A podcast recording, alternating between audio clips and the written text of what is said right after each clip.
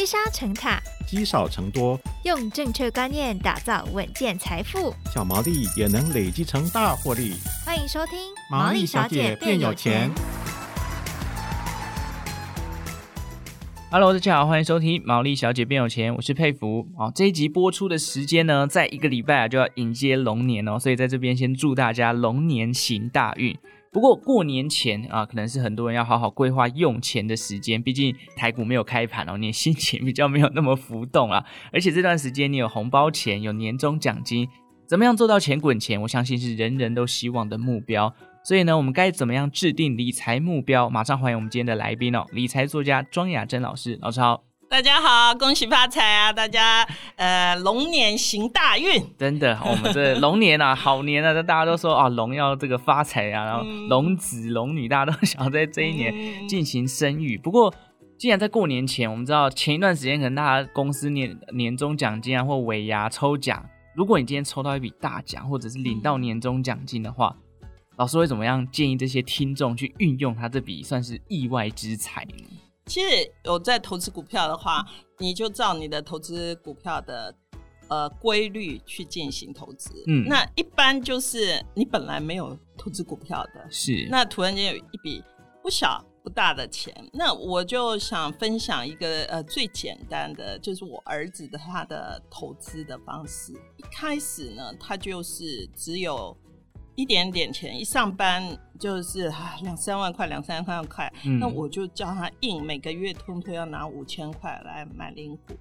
那零股那你也没办法分散了，那我就说，哎、欸，你就买市值第一大台积电，嗯，你就买零股五千块，五千块我这样扣，直到他结婚呢，那他结婚就刚好有礼金剩下的钱，就刚好买了一张。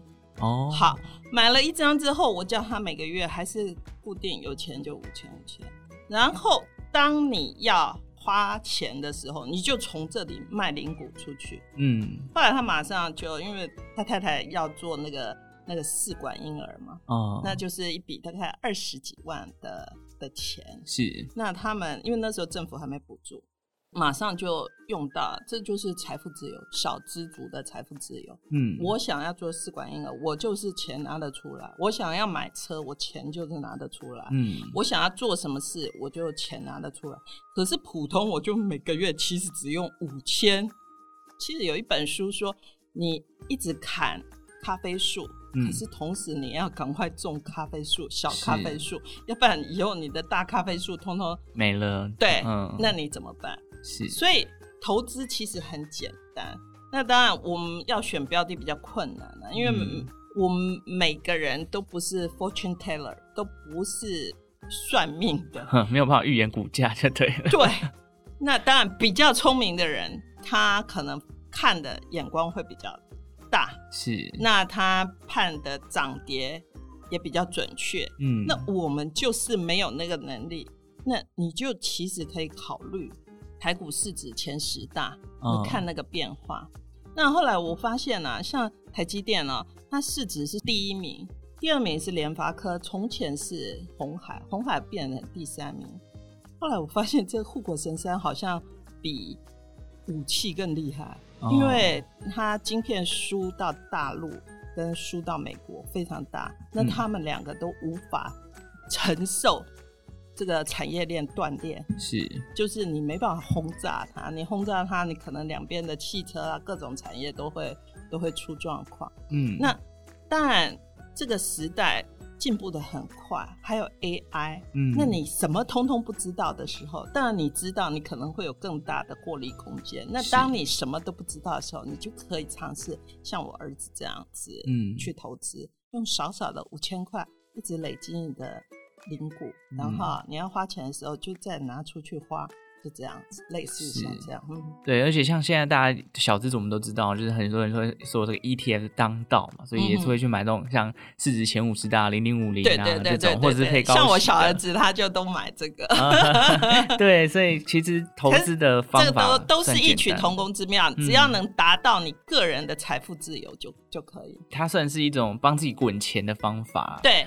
那老师，我想问一下，就是因为我们上一集有讲到开源节流，嗯，这算是一笔意外之财，但是我们把它拿来扣零股，然后我们让它再去慢慢滚钱出来。嗯嗯。那节流的部分有没有什么省钱的小妙招可以跟我们听众朋友分享，让大家在龙年的时候可以省一点自己的私房钱呢？那个过年呢、哦，其实我觉得在家里吃是比较省钱，省很多哦。对，因为你你如果过年出去外面吃年夜饭，这都是。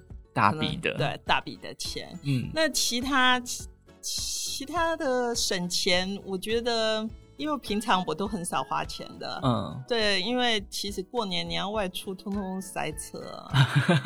然后你出国呢，国外没年味，因为日本是那个元旦的嘛，嗯，他不过那个，那你你可能要去马来西亚或是去中国才比较有年味。嗯，像有一年我是在。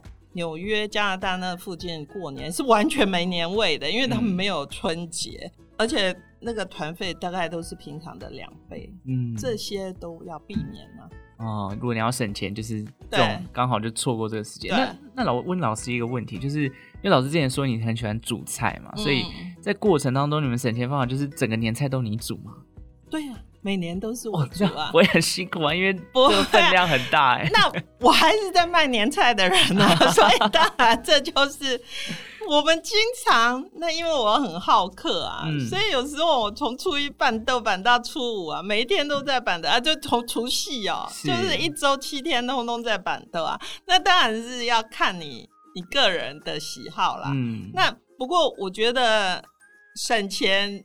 基本上我喜欢的就是在家里的活动，过年啊，嗯，然后那对一个煮菜的人来说，其实他这里洗完碗就开始要准备下一顿了，哦，所以根本就没有时间，所以我没时间去花钱，嗯嗯嗯，哦，那小时候或者是老师年轻的时候，你收到红包的时候，你会怎么处理？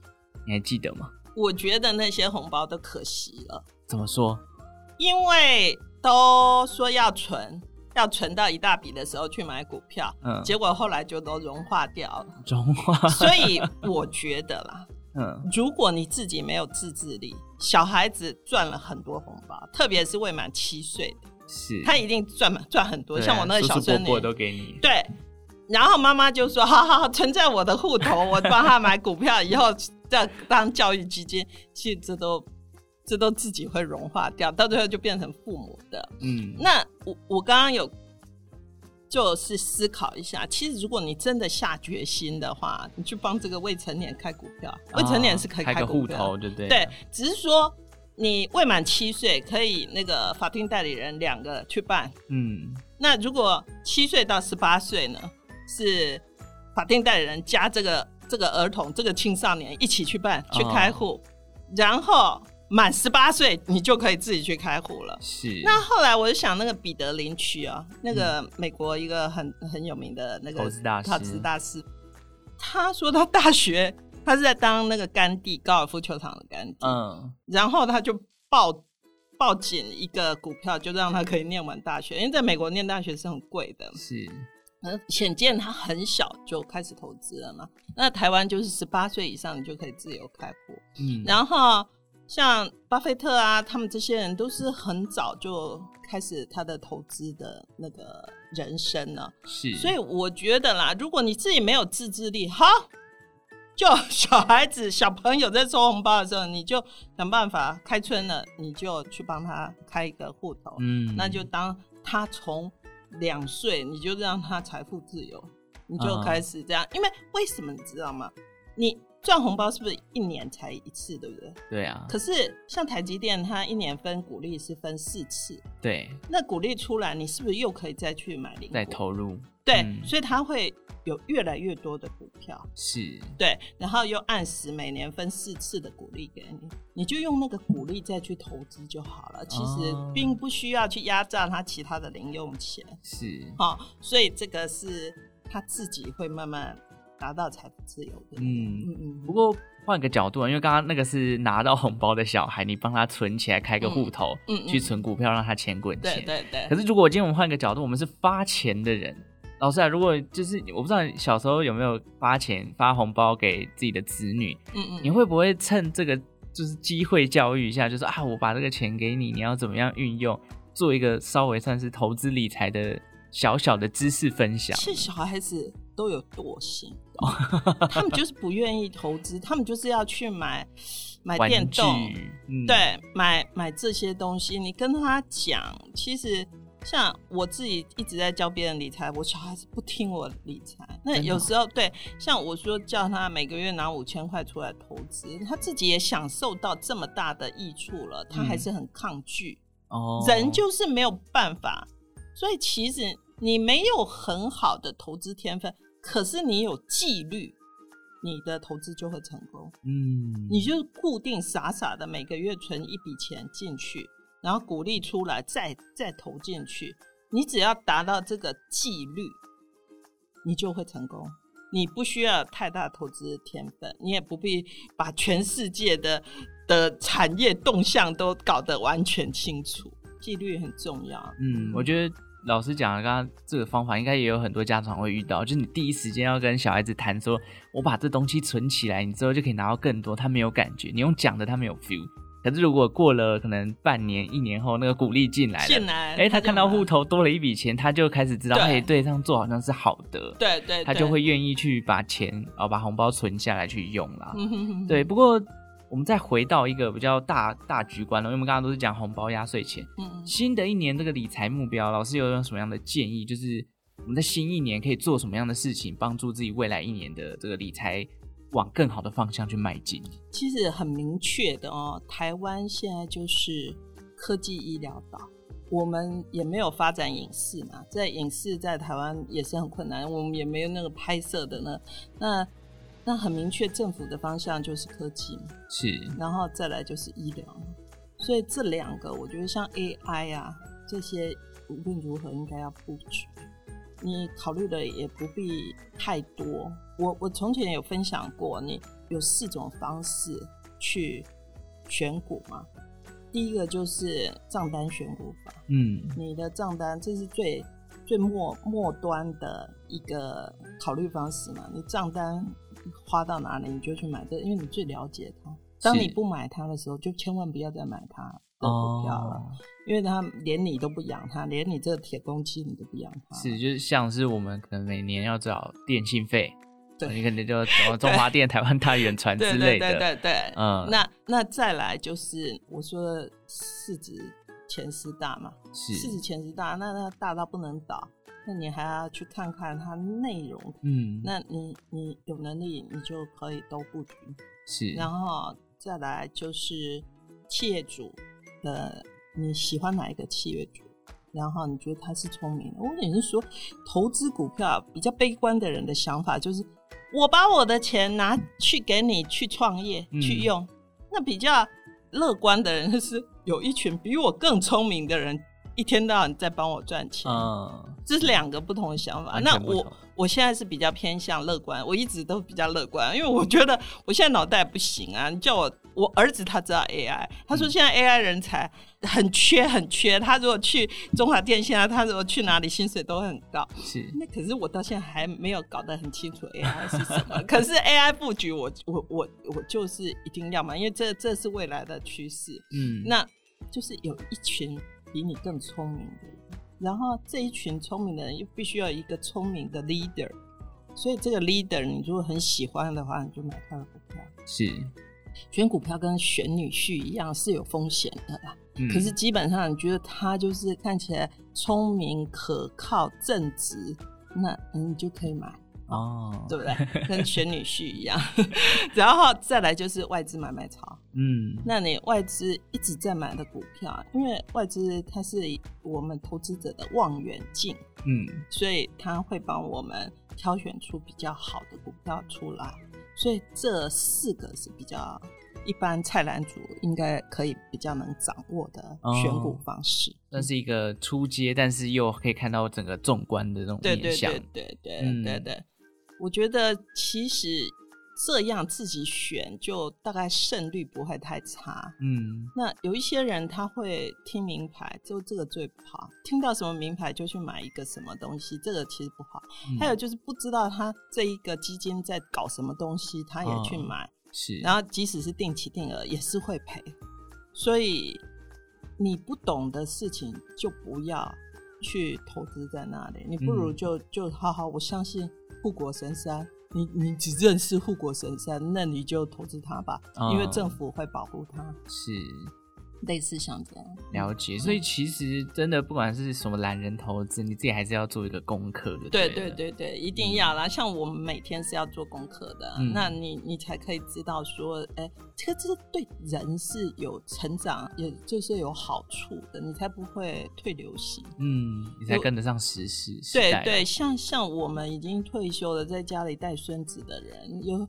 可能久了就没办法跟我儿子他们讲话了，那你必须要不断的成长，用这个产业，用这个投资去鞭策你成长，其实是很好的方式。好像也算是从一个企业去认识现在整个国际的趋势啊，怎么样？你有一个有一个方向可以去窥探，就对对对，对。当然，我觉得还是要回到老师刚刚一开始讲的，就是就算你对这些东西真的是不是很清楚，一知半解，但最重要的还是要有纪律，就对了。对。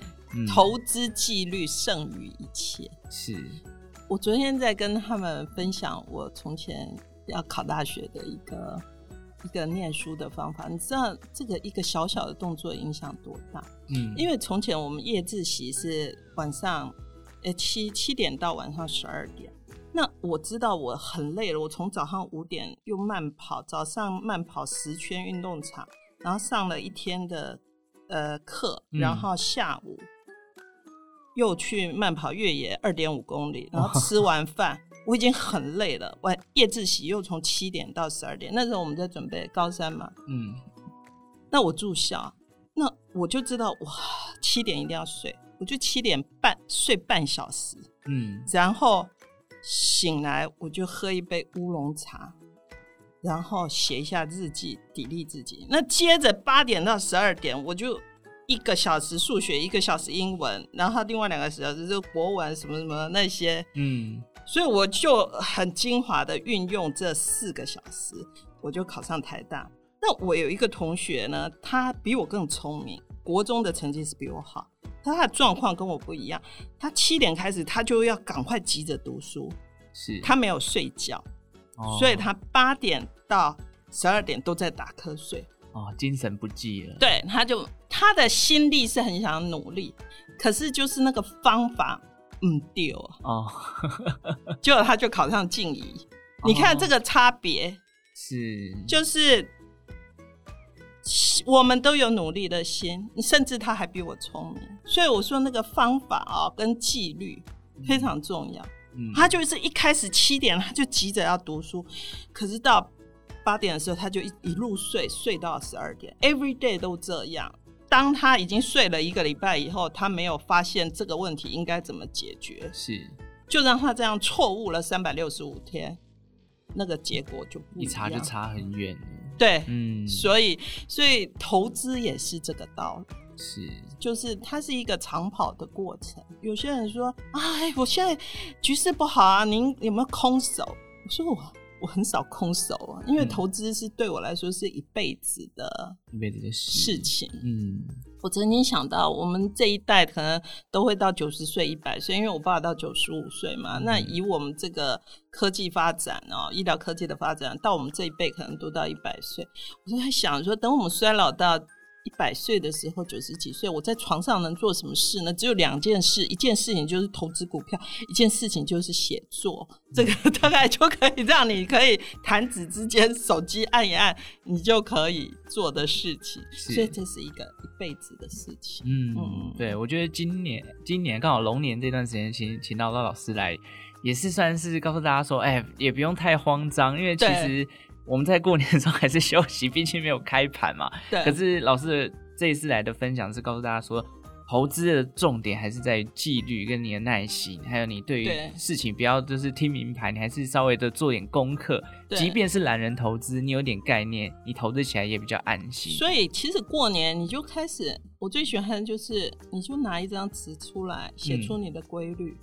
嗯。像我从前念书的规律就是把那个。六学期就是三年高中的每一个页数都加起来，比如说两千页，我就除以，比如三百六十五天，然后就就开始读所以我到考前大概每一科都念了二十几遍以上。嗯，那投资也是一样，像我这都不是一触可及的。